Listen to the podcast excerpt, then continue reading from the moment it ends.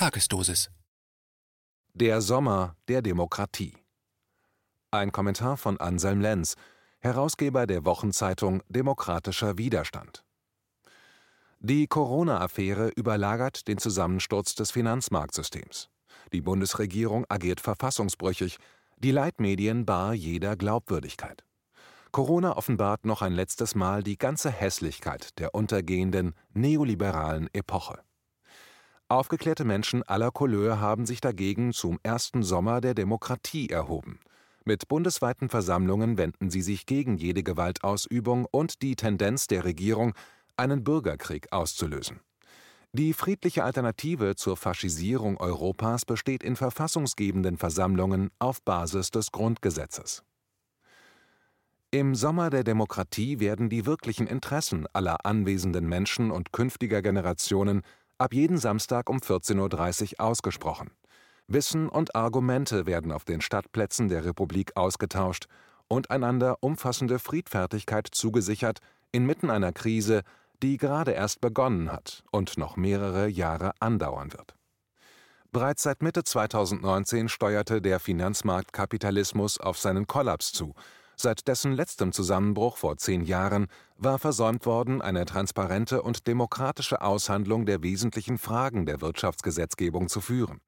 Dies, obwohl jeder wusste, dass das System freidreht und bereits weit mehr Schaden als Gewinn für die Menschen anrichtete. 25.000 verhungernde Menschen an jedem einzelnen Tag, den sich unser aller Planet Erde um die eigene Achse dreht, veranlassten die Herrscher der Welt niemals zu einem Notstandsregime in der Art von Corona. Allein dieser seit Jahrzehnten bekannte Fakt stellt klar ins Verhältnis, dass es sich bei der Corona-Reaktion der Regierung nicht um eine etwas unausgewogen ausgefallene Aktion handeln kann. Im Gegenteil. Die Corona-Herrschaft richtet sich gegen den Humanismus, gegen die Errungenschaften der Bürgerlichen und gegen die Leistungen der Arbeiterbewegung weltweit. Sie ist keine Summe von bedauerlichen Irrtümern. Im Ganzen betrachtet handelt es sich um eine Lüge. Nun kann man einwenden, das ist mir alles egal.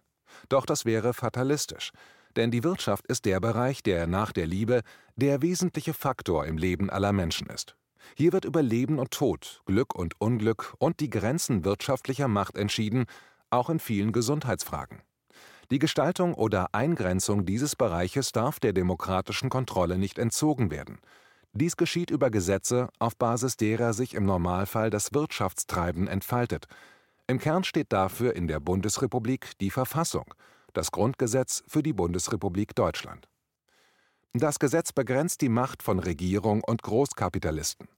Es beinhaltet das Menschenrecht und alle Errungenschaften der bürgerlichen Revolutionen seit 1789 und auch einige der Arbeiterbewegungen. Das Grundgesetz gewährt den Menschen in der Bundesrepublik das Recht zum Widerstand, wenn die Regierung oder eine mächtige Kapitalfraktion die Ausübung der Grundrechte die Freiheit der Wissenschaft, die Gewaltenteilung und eine freie Oppositionsbildung behindern. Die Grundrechte sollen die prinzipielle Gleichheit aller Individuen sichern, die Staatsbürger der Bundesrepublik sind, und legt die absolute Friedlichkeit der Bundesrepublik im Außenverhältnis zu anderen Ländern fest. Die Freiheit der Wissenschaft soll unabhängige Ergebnisse in Forschung und Lehre an unseren Akademien gewährleisten. Die Gewaltenteilung stellt die Trennung von Regierung, Gesetzgebung und Gerichtswesen und markiert den wesentlichen Unterschied zum Absolutismus, der seit Jahrhunderten überwunden wird. Seit dem Corona-Notstandsregime setzt sich die Regierung über nahezu sämtliche dieser erreichten Standards hinweg, und dies ohne eine öffentliche Diskussion, denn die Opposition wurde von vornherein in krimineller und verfassungsbrüchiger Weise unterdrückt. Die Leitmedien, zuerst auch die umlagenfinanzierten GEZ-Medien, stützten in Form einer Gleichschaltung auf den Regierungskurs die Regierungspropaganda.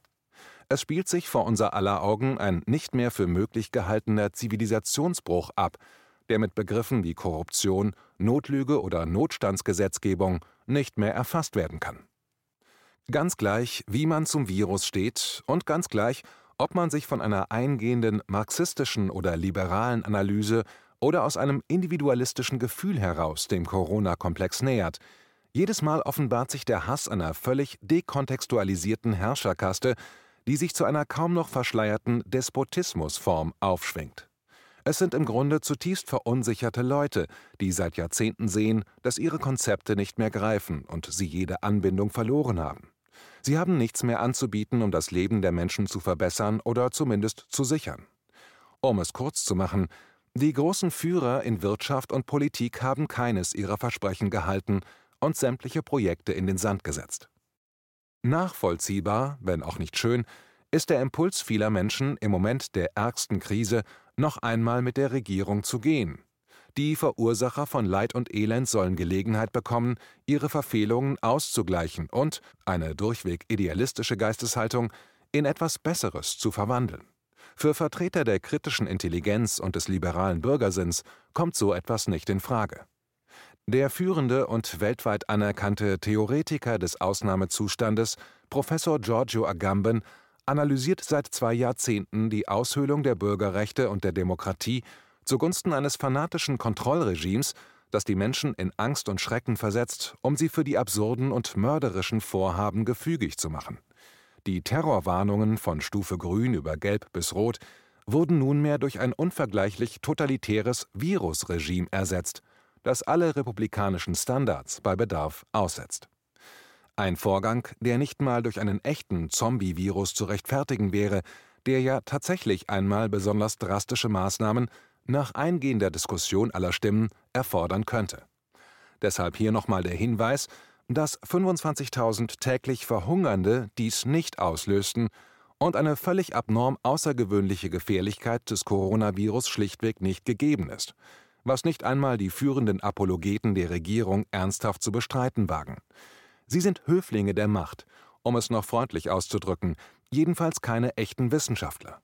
Wären sie es, würden sie sich zumindest für das Rederecht ihrer unterdrückten Kollegen wie Professor Sucharit Bhakti und abertausende weitere einsetzen. Das gilt auch für Journalistinnen und Journalisten, wie sie unter anderem für den demokratischen Widerstand schreiben, der mit allen Mitteln in seiner Arbeit beschädigt werden soll. Genauso wenig darf für Menschen, die sich etwa das Signet der historischen antifaschistischen Aktion anheften, in Frage kommen, Regierungskritiker und Analytiker des Finanzkapitalismus per se als Antisemiten zu bezeichnen. Wer so etwas macht, entstellt die Shoah aus dem geschichtlichen Zusammenhang und entwertet die Lehren aus den Verbrechen des deutschen Faschismus. Ein Dammbruch der Dummheit und Verlogenheit für kurzfristige Gewinne bei Argumentations- und Legitimitätsengpässen, den der frühere deutsche Außenminister Josef Fischer leider ausgelöst hat – und der eine psychopathische Infamie gegenüber den Opfern darstellt.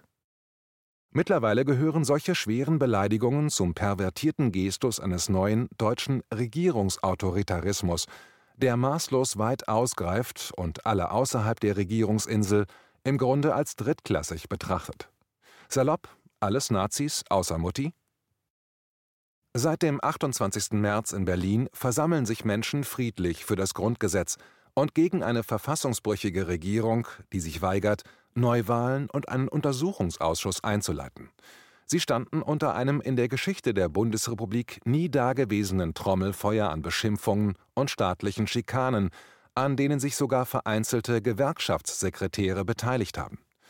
Die zeigt nur, wie notwendig die friedliche Aushandlung der Zukunft unserer Republik ist, in der wir gemeinsam und friedlich im Innen- wie Außenverhältnis leben wollen und werden.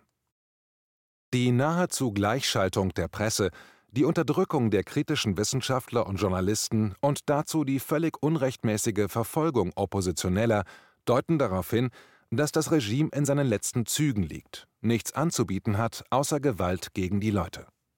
Sorgen wir im Sommer der Demokratie dafür, dass so etwas nie wieder geschehen kann, und weisen wir jeden Versuch der Regierung und ihrer Handlanger in Presse- und Parteibüros zurück, uns in bürgerkriegsähnliche Zustände zu verwickeln. Wenn es uns gelingt, den Frieden zu bewahren, haben wir beste Aussichten, in eine friedliche, freie und ausgeglichene Zukunft zu gehen. Für die Wochenzeitung Demokratischer Widerstand, die auf jede ihrer acht Ausgaben zuletzt die ersten 20 Artikel des Grundgesetzes druckte, heißt dies, Zitat, der demokratische Widerstand hat das uneingeschränkte Recht, eine Einschätzung der Pandemie zu Papier zu bringen. In dem Ausnahmezustand, in dem wir leben, ist es absolut wichtig, dass die Meinungsfreiheit erhalten bleibt. Das bedeutet, dass die Zeitung Demokratischer Widerstand, deren Titel auf eines der Grundrechte in der deutschen Verfassung verweist, das Recht hat, seine Einschätzung der gegenwärtigen Situation darzulegen. Zitat Ende. Dies sagte Professor Giorgio Agamben der Nachrichtenillustrierten Der Spiegel. Das Heft aus Hamburg, das kurz zuvor 2,3 Millionen Euro von Bill Gates überwiesen bekommen hatte, strich diese Aussage aus einem Interview, um unsere Arbeit zu inkriminieren.